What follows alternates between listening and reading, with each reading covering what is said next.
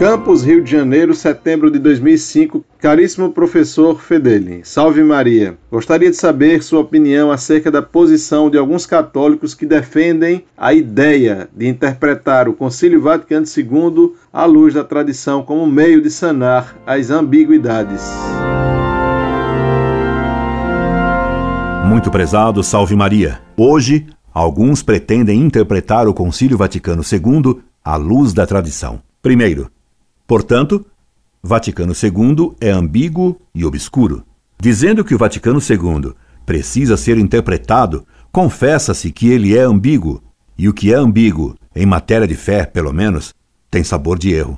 Dizendo que ele precisa ser interpretado à luz da tradição, confessa-se que o Vaticano II é obscuro e que ele não tem em si mesmo a luz da tradição e da verdade. Segundo, in claris, non fit interpretatio. Como diziam os romanos, no que é claro, não precisa de interpretação. Se o Vaticano II é aberto a interpretações, os modernistas podem dizer que só se chega à verdadeira interpretação dele por meio do chamado espírito do concílio, isto é, através da treva modernista. Terceiro, o Vaticano II não é infalível. Se um texto deve ser interpretado ou lido a alguma luz, é sinal que ele é obscuro. E um texto obscuro, que necessita de luz para ser entendido, não pode ser infalível. O que a Igreja ensina infalivelmente é claro e jamais ambíguo, e o que não é infalível necessariamente é falível. Logo, o Vaticano II é falível. Pode ter erros, e tem erros. 4. O Vaticano II é inútil.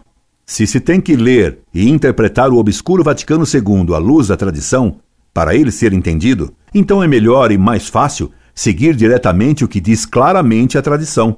Para que aprender a verdade por meio de textos ambíguos e obscuros do Vaticano II, se se tem já a verdade nítida e clara na tradição? Logo, o Vaticano II é inútil. Quinto, o Vaticano II só trouxe tempestade e confusão.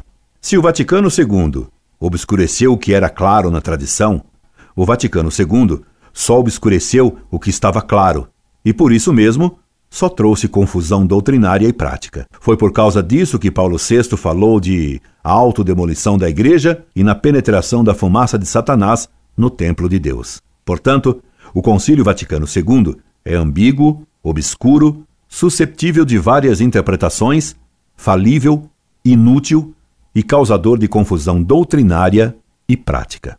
Incorde Jesus Semper Orlando Fedeli.